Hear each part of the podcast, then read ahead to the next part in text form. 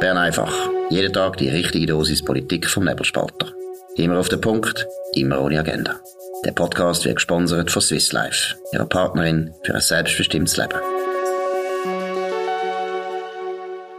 Willkommen zu Bern einfach am 29. September. In Zürich ist der Alex Reichmuth, da in Bern der Dominik Feusi.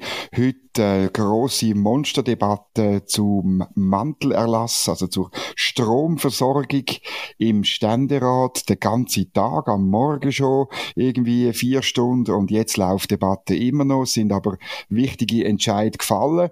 Wir haben das ein bisschen verfolgt, wir haben ein bisschen darauf gespienzelt, auf einen Antrag, ähm, Du hast darüber geschrieben, Alex, wo würde bedeuten, dass wenn man zu viel Strom importiert, dass man dann Massnahmen würde ergreifen, zum grosse Kraftwerk bauen. Das könnte dann grosse Gaskraftwerke sein oder grosse irgendetwas Kraftwerk, wo man würde ausschreiben, wo man in Notrecht würde ermöglichen. Ich kann jetzt aber muss dir sagen, Alex, das ist gescheitert mit 24 zu 20. Es haben insbesondere die SVP haben, hat den Antrag gestellt, äh, Jakob Stark, SVP-Ständerat Thurgau, ähm, ganz grün und rot ist dort dabei gewesen. Also man will nicht mehr machen, als man letzten Donnerstag beschlossen hat. Und das ist im Wesentlichen Solar und Wind. Und du du hast heute Morgen eben berechnet, was das würde bedeuten. Erzähl das doch. Äh, das, die Zahlen, die du herausgefunden hast, die sind derart absurd, das muss man bekannt machen. Ja, und zwar habe ich das nicht allein gemacht, sondern zusammen mit dem Walter Rüeg. Er ist Kerntechniker äh, und er ist ähm, ehemaliger Chefphysiker von der Schweizer Armee mal gewesen. Und äh, der Ständerat hat ja letzte Woche beschlossen, dass er äh, die neuen erneuerbaren Energien bis auf bis 2035, im Jahr 2035, auf 35 Terawattstunden will ausbauen und bis 2050 sogar auf 45 Terawattstunden. Und das muss man einfach im, im, äh, im Vergleichen mit dem gesamten Energiekonsum heute von der Schweiz, wo knapp 60 Terawattstunden ist, also zum Großteil soll das alles über äh, Wind und Solar gehen in Zukunft. Und da muss man sagen, vielleicht Wind, das, äh, das würde bedeuten, dass man da hunderte bis sogar tausende Windräder müsste aufstellen, um da einen namhaften Beitrag zu bekommen. Das ist ehrlich gesagt ziemlich unrealistisch, wenn man sieht, wie groß das der Widerstand von der Bevölkerung gegen die Windkraft ist. Also ist es eigentlich klar, dass der, der Zubau von der neuen erneuerbaren Energien im Wesentlichen durch Photovoltaik müsste erfolgen. Und jetzt, wenn man sich das ausrechnet, oder die Strommenge, also die zusätzlichen 30 beziehungsweise 40 Terawattstunden Strom, wenn man sich das umrechnet, dann ergibt das bis 2035, man müsste eine Fläche, die grösser ist als der Kanton Schaffhausen, äh, überbauen mit, äh, äh, eben mit Photovoltaik und bis 2050 wäre es sogar eine Fläche, die fast so groß ist wie der Kanton Obwalden. Und äh, ja, jetzt kann man sich mal überlegen, wie groß das die Kantone sind. Das sind noch 13 Jahre bis dann, bis 2035. Man müsste, das kann man sich auch ausrechnen, der Zubau bei der Photovoltaik ums Vierfache steigern gegenüber dem Tempo, wo man jetzt hat, wo all die Fachkräfte sollen äh, herkommen, das ist, erschließt sich mir nicht. Das ist völlig unklar. Und es gibt ja heute schon, schon Wartefristen bei den Bestellungen von Solarpanels. Also wenn da jemand privat aufs Dach will, so eine Anlage will bauen, dann wartet man ein halbes Jahr oder mehr. Wir haben dann auch ausgerechnet, dass das alles wird kosten. Und wir sind auf 70 Milliarden Franken bis, bis nur 2035 gekommen wenn man sich das umrechnet auf was es würde kosten, wenn man da würde neue Atomkraftwerke bauen, dann ist Photovoltaik der Ausbau mindestens mindestens viermal teurer als Atomstrom. Das ist Wahnsinn. Das sind einfach wahnsinnige Zahlen. Ich empfehle euch, den Artikel zu lesen. Ähm, noch eine andere Zahl, wo ich drüber gestolpert bin, das hängt natürlich zusammen, dass ich im Bundeshaus unterwegs bin, oder? Man ist jetzt denen im Bundeshaus wahnsinnig stolz drauf, dass man die Anlage Gondo Solar, also oberhalb vom Dorf Gondo, an einem Simplon Pass, dass man das jetzt ermöglicht hat, in, in einer anderen Vorlage, also im indirekten Gegenvorschlag zur Gletscherinitiative. Und du hast ausgerechnet, dass das eigentlich ähm, äh, natürlich nichts ist, weil die Pläne vom Ständerat, die würden, behau behau äh, die würden bedingen, dass man 1300 also Freiflächenanlagen von der Größe von Gondo Solar müsste machen, bis in 13 Jahren. Das ist auch so eine, eine unglaubliche Zahl. Wir haben jetzt noch nicht davon geredet, ähm, was ist, um den Strom zu speichern. Wir haben noch nicht davon geredet, woher die Ressourcen, die, die, die Solarpanels, das äh, Lithium und so weiter, ähm, die, die, die Sachen, die es sonst noch braucht, soll herkommen. Aber das sind einfach unglaubliche Zahlen. Und es zeigt eben auch der Beschluss heute im Ständerat, das Dogma, mit Wind und Solar schaffen wir auch 2035, wenn gemäß Beschluss die Atomkraftwerke abgestellt werden. Wir schaffen eine sichere Stromversorgung. Das Dogma ist immer noch im Bundeshaus komplett fest verankert und es ist egal, was alle Experten vom Christoph Brandt zu Physikern, zu Ingenieuren sagen, dass es nämlich große Kraftwerke braucht. Das ist einfach im Bundeshaus noch nicht angekommen. Also man kann sagen, es ist völlig illusorisch, dass das je kommt, der Ausbau auf die 35 Terawattstunden oder auf die 45 sogar. Das ist völlig an der Realität vorbei politisiert, einmal mehr. Also die, also die Politik hängt da weiterhin irgendwelchen Strommärchen nach, obwohl schon längstens klar ist, dass man mit Sonne und Wind keine sichere Stromversorgung kann machen kann. Und, aber was sicher ist, was kommt, ist die große Stromlücke. Du hast es angesprochen, wenn man äh, mal die bestehenden AKW dann irgendwann mal doch muss abschalten in 10 bis äh, oder irgendwie 10 bis 20 Jahren vielleicht. Und eben, wie gesagt, wir sind ja bei einem Gespräch mit dem, mit dem CEO von der AX, von Christoph Brandt, und er hat gesagt, dass uns bis dann, also bis in vielleicht in 20 bis, 30 Jahren, 50 Terawattstunden Strom fehlen. Das ist fast so viel, wie die Schweiz insgesamt heute verbraucht wenn das so aufgeht, oder, dann bleibt äh, der Import, wobei 50 Terawattstunden wir nicht importieren, das, die hat gar niemand in Europa. Und ich habe ein bisschen die Hoffnung gehabt, dass, der, dass man eben einen Notfall einbaut, wenn man zu viel muss importieren, nämlich mehr als 5 Terawattstunden, zweimal hintereinander im Winterhalbjahr, dass man dann schon die rechtlichen Grundlagen hat, zum Massnahmen ergreifen. Und sogar das ist nicht durchgekommen im Ständerat. Und da muss ich sagen, da haben die Damen und Herren Ständerat, wo immer so unglaublich, ähm, Weißt, die sind unglaublich stolz. Sie mhm. sind jetzt Stöckli, sie sind also besser als der Nationalrat. Sie sind, sie sind Chambre de Reflexion. Reflexion oder? Ja, ja. Und da muss ich sagen, äh, dann ist einfach von Reflexion ist nicht so viel um. Die Damen und Herren Ständerat, insbesondere auch von der SVP, auch der SVP-Präsident, Marco Chiesa, ist auch dagegen gewesen, dass man das einbaut. Das finde ich natürlich, also ich habe einfach gehofft, es gibt da wenigstens ein bisschen eine Lernkurve, dass man bei dieser Energiestrategie ein bisschen muss Kurve kratzen, hin zu einer sicheren Stromversorgung. Jetzt ist eigentlich in dem Mantelerlass, obwohl er immer noch 100 Seiten dick ist, wahnsinnig viel ist nicht drin, eben außer das, was du berechnet hast und was komplett äh, illusorisch ist. Ich frage mich manchmal auch, äh, glauben die Leute wirklich selber dran? Das ist ja fast unmöglich, weil eben, wenn man solche Zahlen hat, das ist ja keine Kunst. Die, die, das sind alles öffentlich verfügbare Informationen.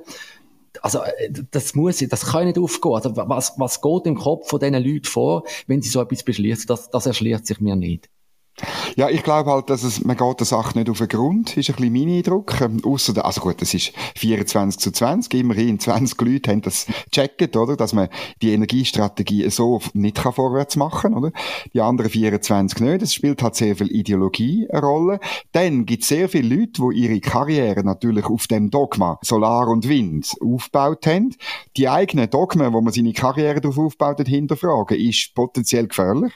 Du könntest eventuell äh, Probleme bekommen mit deiner Partei, mit deinen Wählern, die auch an das Dogma glauben. Und dann ähm, muss man auch sagen, die allermeisten von diesen 46 Ständeräten, die sind 2035 nicht mehr im Ständerat. Und ähm, das ist natürlich auch ein bisschen das Problem, wenn du weißt, du bist gar nicht mehr da, dann äh, hast du gar nicht unbedingt, willst du nicht politische Risiken eingehen, wenn du weißt, dass sowieso jemand anderes das muss ausbaden. Das ist ein bisschen das Wesen von der Politik und es ist eigentlich eben löblich gewesen von Beat Rieder, Mitte Oberwallis, dass er das äh, erkannt hat und dass er, er hat wirklich gekämpft dafür, er hat wirklich alles gemacht, dass das anders kommt, aber er ist jetzt gescheitert. Mal schauen, das Geschäft kommt im, im äh, Dezember in den Nationalrat. Vielleicht ähm, sieht ja der Nationalrat da besser, aber ich muss ehrlich sagen, die Situation im Nationalrat erachte ich als noch schwieriger, als noch ideologisch versucht. Die Wahrscheinlichkeit, dass man sich eine blutige Nase und ein, mindestens eine, eine Strommangellage dann einholt, schon gleich,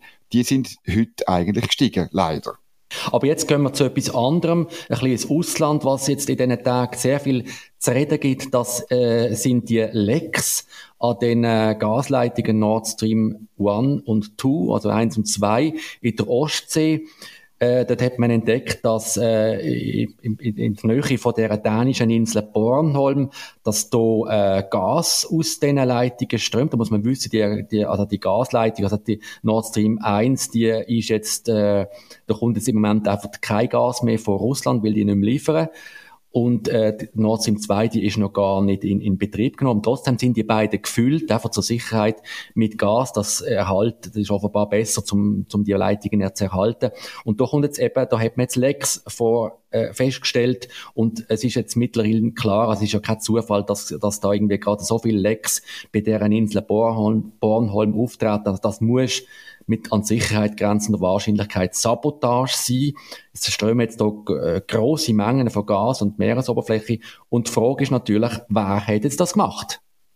Ja, das ist wahnsinnig schwierig zu beurteilen. Es gibt diesbezüglich keine gesicherte ähm, Informationen im Moment. Ähm, und, aber man kann sich ja überlegen, wir müssen jetzt ein bisschen spekulieren, oder? Man kann sich überlegen, wem nützt das, oder? Es gibt Äußerungen, insbesondere in Europa, wo so ein bisschen, äh, und auch in der Ukraine, die haben automatisch gesagt, äh, das müssen die Russen gewesen sein. Es ist einfach nicht wahnsinnig, äh, es ist nicht wahnsinnig, geht nicht auf, oder? Also, ja, man, es was, ist, was hat denn die für ein Interesse dran, oder? Genau, also, äh, es ist, es ist, erstens ist es, eben, es ist ihre Gaslieferleitung, es ist auch ihre, äh, ihre Infrastruktur und es ist auch geopolitisch, ist ja, sind ja die Leitungen, also Nord Stream 1, 2 hat man noch gar noch nicht äh, fertig, äh, die Lieferung, Betriebsbewilligung bekommen, aber Nord Stream 1 äh, letztlich ist ja auch der Gashahn gewesen, wo der Herr Putin damit gespielt hat, um Europa unter Druck zu setzen. Das geht für mich alles nicht ganz auf. Und auf der anderen Seite ähm, könnte das der Westen gewesen sein, Amerika, UK oder so. Ich meine, da gibt's da gibt's interessante Äußerungen einfach. Es gibt äh, ähm, ähm, äh, vom, äh, äh, vom Herr Blinken entsprechende Äußerungen. Es gibt vom Joe Biden, vom Präsident, hat er äh, sich geäußert, oder? Äh, ähm, there will be no longer Nord Stream 2, wenn, wenn Russland die Ukraine angreift. Es gibt so Äußerungen von der Victoria Nuland, das ist eine, ähm, eine sehr weit obenstehende Diplomatin. Also wenn es zu so einer Invasion kommt, dann ist Nord Stream no more. Also da gibt's ja. einfach, da gibt's so Äußerungen ja. und ich weiß ja. nicht genau, ob man das... Äh, weiß nicht, also ich meine nur, dass es dann heisst, äh, eben, dann gibt's kein Nord Stream 2, ich meine, das ist ja passiert, wo, wo der Krieg losgegangen ist, ist, ist, ist die Nord Stream 2 ist die stillgelegt worden, beziehungsweise gar nicht in Betrieb genommen worden. Also dass das die USA gewesen sind, na ja, man muss zwar wissen, die USA sind immer gegen die Leitungen gewesen, weil sie natürlich auch ihres eigenen Flüssiggas nach Europa liefern, aber dass jetzt die gerade einen Anschlag machen auf die Leitungen. Also mir fehlt doch ein bisschen der Glaube. Ja, wer denn sonst? Also, es ist, also ich muss wirklich sagen, ich, ich weiß es auch nicht. Aber bei Russland ja. muss ich sagen, fehlt mir das Cui Bono, die Frage, also es nützt Russland meiner Ansicht nach nicht, oder? Ja, gut, wenn, man kann wenn natürlich auch sagen, der, der Putin will auf Angst und Schreck verbreiten. Das ist durchaus aus meiner Sicht plausibel. Und also, die eigene... Ja. Ja, die eigene äh, Machtdemonstration und, und irgendwie voll, vollendete Tatsachen und so und eben, aber die eigenen Sachen in die Luft sprengen, das ist für mich jetzt nicht wahnsinnig logisch. Und auf der anderen Seite, Europa ähm, letztlich also Kappe von dem, oder? Es führt natürlich auch dazu, dass Russland keine Einnahmen mehr hat, oder? Ähm, von, von Deutschland. Ähm, Geld ist wahnsinnig wichtig in einem Krieg. Also Zuhörerinnen und Zuhörer merken, wir sind auch, wir sind am, am Tappen im, im, im Nebel. Wir können noch nicht spalten, den Nebel. Ich bin gespannt, was man auch dann wird, was man auch wird herausfinden ähm, genau, weil das ist schon je nachdem auch eine Eskalation von dem Krieg, muss man sagen. Also wenn denn das wirklich ähm, ähm, äh, in beiden Fällen ist es eine Eskalation, also ein, ein, ein Sabotageakt von Russland und oder von irgendeinem anderen Staat und man geht davon aus, dass so eine so eine Sabotage bei in, in, in das ist 90 bis 120 Meter unter dem Meer, dass man die nur, dass man die nicht einfach so privat kann machen. Das ist eine Tauchtiefe, die kompliziert ist. Also wir, keine Hobby-Terroristen sozusagen. Genau, genau. Darum äh, ist es wirklich äh, unter Umständen eine sehr gravierende Angelegenheit, wo wir sicher dranbleiben. Es ist einfach schwierig, das, das äh, äh, zu beurteilen. Vielleicht ähm, schreiben ihr in die Kommentarbox rein, was ihr, was ihr erachtet. Ich würde auch sagen, das merken ihr auch uns beiden an, äh, man muss vorsichtig sein mit, der, mit irgendeiner definitiven Aussage, weil das äh, unter, Umständen, unter Umständen sehr heikel ist. Ja, weniger heikel nimmt der Jon Bult. Er ist Präsident von der äh, für Medien zuständigen Verkehrskommission vom Nationalrat und er sagt heute in einem Interview in der Aargauer Zeitung, es braucht eine öffentliche Finanzierung des Journalismus. Das haben wir doch schon mal gehört das Jahr, Alex, oder? ja, absolut. Also im letzten Februar hat das Stimmvolk ja das Mediengesetz abgelehnt, wo ja auch äh, öffentliche Beiträge an, an die Medien vorgesehen hat, also zum Beispiel an Online-Portal. Ja, und der Jon Bolt in diesem Interview, der jammert jetzt ein bisschen über die Qualität der Medien. Man sieht da in einer Qualitätskrise und so. Und, also buchstäblich, es, es fehlt ihnen, also den, den Journalisten schlicht an der Zeit, weil in den Redaktionen so viel gespart wird. Und eben, wenn es die Finanzierung, wenn das nicht öffentlich finanziert werde, dann drohe ein enormer Schaden für Demokratie und öffentliche Debatte.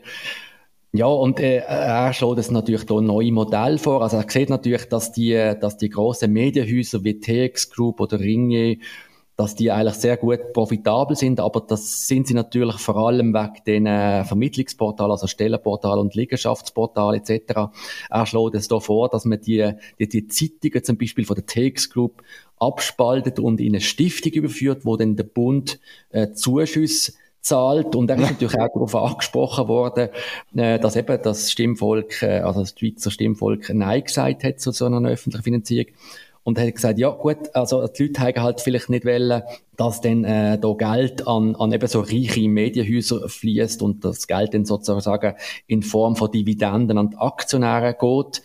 Und äh, er ist überzeugt, dass das Stimmvolk dann schon ja äh, gesagt hätte, wenn es wirklich um Geld für in Anführungszeichen professionell betriebenen Journalismus gegangen wäre. Also das ist jetzt einfach mal eine Behauptung. Ja, wie wenn das, was jetzt gibt, nie nicht professioneller Journalismus ist. Und eben, er wollte jetzt das alles in so Stiftungen überführen, faktisch äh, Besitzer enteignen. Das ist wahnsinnig. Das ist wirklich wahnsinnig. Februar bis heute, das sind acht Monate ist das her. Nicht einmal ganz, dass man darüber abgestimmt hat und er kommt mit einer noch extremeren Finanzierungsvariante. Dann muss man den Hintergrund sehen. Der Jon Pult ist Bündner. In Graubünden ist äh, ähm, äh, Südostschweiz äh, tätig. Ähm, er gibt das Interview der Aargauer Zeitung, wo ähm, Peter Wanner von CH Media gehört. Die beiden ich sage jetzt trotzdem auch Konzern, das sind die gewesen, die am meisten geweibelt haben. Auch mit ganz fiesen Methoden haben sie probiert, ein Ja anzudrücken. Darum kommen sie wieder mit dem. Sie brauchen dringend Geld. Das ist also ein privater Mann, der Herr Peter Wanner, der dringend Kohle für Hohle braucht. Und der Jon Bult ist natürlich froh, wenn er der Held ist von diesen Medien, dann wird er in Graubünden weiterhin als Held abgefeiert und kann weiter Profipolitiker sein. Ähm, äh, das ist einfach einfach ein richtig grusige, fast schon mafiöse Zeug kann man da entdecken, wie da Leute wollen Geld auf ihre eigene, ihres eigenen Portemonnaie lenken, wo aus dem Portemonnaie von der Allgemeinheit genommen wird. Und das finde ich schon eigentlich ein sehr, sehr starkes Stück. Wir müssen froh sein, dass es in der Schweiz eigentlich üblich ist, dass man so Referendumsabstimmungen ernst nimmt. Nicht nur acht Monate, sondern mindestens ein paar Jahre. Aber es ist doch eben typisch links. Man kommt, wenn man, wenn man äh, verloren hat, dann kommt man mit einem Anliegen immer wieder und wieder und wieder, bis es dann vielleicht irgendwann einmal irgendein Ja gibt, oder? Also das ist auch typisch SP. Also, ja, ja. Es ist, auch typisch, es ist auch typisch für eine andere Frage, nämlich für die EU-Politik. Da kommen auch immer wieder, immer wieder kommen die gleichen Anliegen. Heute eine Publikation des Chancenbarometer vom Strategiedialog, wo ich eigentlich schätze als Absender von interessanten Sachen. Aber jetzt haben wir wirklich, wir haben eine Medienmitteilung, wir haben eine Umfrage gemacht und eine Medienmitteilung dazu behauptet eben, die Schweiz sei bereit für neue Lösungen mit der EU Das ist ähm, natürlich gefundenes Fressen bei vielen von unseren Kollegen, aber wenn man genau anschaut, oder? Wenn man die Befragung genau anschaut, sie ist methodisch schon ein bisschen fragwürdig, weil man sie wesentlich online durchgeführt hat mit sehr komplexen Fragen und äh, das funktioniert nicht, das weiß man. Aber sogar wenn man es für, für ähm, äh, bare Münze nimmt, man sieht erstens, dass ein EU-Beitritt ähm, eigentlich bei äh, fast niemandem, also außer bei SP und Grünen, bei äh, eigentlich niemandem wirklich beliebt ist, aber auch bei der SP und bei den Grünen ist, äh, sind äh, rund 20 Prozent sind, finden das gar nicht gut. Und dann hat man, das ist schon noch interessant, hat man so ein bisschen abgefragt, wo man dann könnte gegenüber der EU Konzessionen machen. Und dort ist eben interessant, 84 Prozent der Befragten sind für Abkommen, wo die EU eigentlich ein Problem hat, also eben, wo irgendwelche Schutzklauseln bei der Personenfreizügigkeit drin wären oder Lohnschutz bei der Personenfreizügigkeit. E gar nicht, gar nicht akzeptiert. Genau. Also 84 Prozent ja. finden Abkommen gut, wo die EU gar nicht will und trotzdem mhm. macht, macht man eine Schlagziele. Ähm, man ist offen für Lösungen und dann kommt das Beste, man hat dann die Befragten aufgeklärt darüber. Die hat man dann aufgeklärt darüber, ja, aber die EU findet das nicht so gut, oder?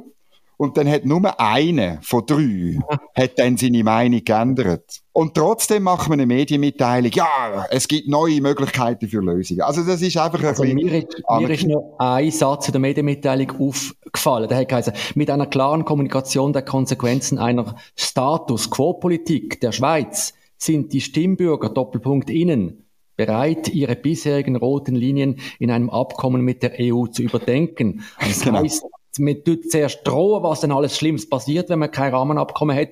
Und dann sind die Leute bereit, nachzugehen, oder? Das ist sehr tendenziös und vor allem, der, der Witz an dem Satz ist ja, dass der Status gar nicht so schlimm ist. Also wir haben wirklich, sind ja alle die Horrorszenarien, ähm, weder ja. bei der Forschung, noch bei der MedTech-Branche, noch sonst bei der Wirtschaft sind eintreten. Ähm, und zwar, der Grund ist ganz einfach, wir haben, im Unterschied zu den Briten, haben wir ein gutes 50 Jahre alt, aber ein gutes, funktionierendes Freihandelsabkommen. Und das ist der einzige Punkt, den ich schön finde an der Medienmitteilung, dass man auch noch erwähnt, ja, man könnte ja die ganze, also man, man sagt es nicht so, ehrlich gesagt, aber man, man sagt, man tut wirklich vorstellen, man könnte ja ein Freihandelsabkommen einfach ein bisschen aufdatieren. Und das finde ich auch, das könnte man. Da kann man sich unter Umständen finden. Ähm, es gibt ein tolles Freihandelsabkommen, das die EU gemacht hat mit Kanada. Jawohl, tun wir das führen. Das sieht auch vor, dass man das gegenseitige Recht anerkennt. Das ist eh besser, als wenn die Schweiz Recht nachvollzieht von dem Regulierungsmoloch, oder? EU. Und dann, ähm, wird's, dann wird's gut. Okay, tun wir dort weiter verhandeln. Aber ich glaube wirklich, die, der Versuch, bei der Personenfreizügigkeit, beim Lohnschutz, bei, ähm, äh, bei der, bei der äh, Zugang zu den Sozialwerk von EU-Bürgern in der Schweiz, wo halt komplett irre ist, oder? Auch dort im Übrigen FDP und SVP klar dagegen für so Konzessionen zeigen. Also die, das kann man, das kann man irgendwo durch anschreiben in einer Medienmitteilung. Ich glaube nicht, dass das realistisch ist. Und der Grund ist ganz einfach, die Schweiz ist ein hervorragendes Land. Und da komme ich noch zum letzten Thema, wo wir schnell antönen. Wir sind ein hervorragendes Land, weil wir eben nicht in der EU sind, weil wir die Regulierung von der EU nicht übernehmen. Und festgestellt hat, hat das ähm, gerade eine Studie von der University of Pennsylvania, the Wharton School, das ist eine, so eine, so eine äh, Ökonomenschule, äh, ja, äh, nicht Harvard, aber doch angesehen.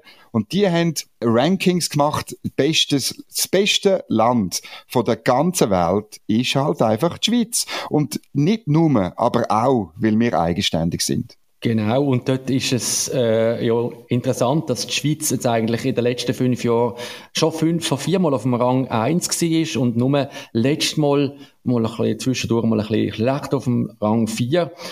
Also da ist äh, zum Beispiel die Schweiz ist äh, besonders auf dem, auf dem Rang eins bezüglich Open for Business, also die ist bereit da ja. für wirtschaftliche Entwicklung und ich muss sagen, einfach so ein Projekt, das geht doch eigentlich aber wie Honig. Also das sind Beschreibungen, was die Schweiz wieder äh, für ein tolles Land sei, liest man da. Also das ist politisch stabil, sehr hohe Sicherheit, es gäbe eine hohe Lebensqualität und ich muss einfach sagen, da wird man eigentlich wirklich wird einem wieder mal bewusst, was wir für einen guten Ruf in der Welt haben und dass es doch eigentlich muss darum gehen, die Qualität zu bewahren und wirklich buchstäblich konservativ zu werden. Das ist so, weil die Konservativen wissen, dass das, was funktioniert, einfacher kaputt gemacht wird, als es wieder aufbauen wird. Und Open for Business ist genau das richtige Stichwort, oder? Wir sind global open for business. Weltoffen sein ist viel wichtiger als Europhil. So, jetzt sind wir ein bisschen länger gewesen als normal, aber es sind auch viele Themen, viele wichtige Themen heute auf der Traktandenliste gewesen. Merci vielmal fürs Zuhören. Ihr könnt uns abonnieren auf Spotify, Apple Podcast, überall, wo es Podcasts gibt. Dünnt uns weiterempfehlen, erzählen dem Grossi, der dem Onkel, euren Zwillingen, euren Geschwistern, euren Kind von Bern einfach. Das ist immer die wichtigsten Themen aus Bern, Zürich, äh, Basel und wo auch immer und der Welt direkt auf eure Ohren. Merci fürs Zuhören. Ihr hört uns wieder morgen um die gleiche Zeit und eine gute Zeit. Das war Bern einfach, immer auf den Punkt, immer ohne Agenda. Gesponsert von Swiss Life, ihrer Partnerin für ein selbstbestimmtes Leben.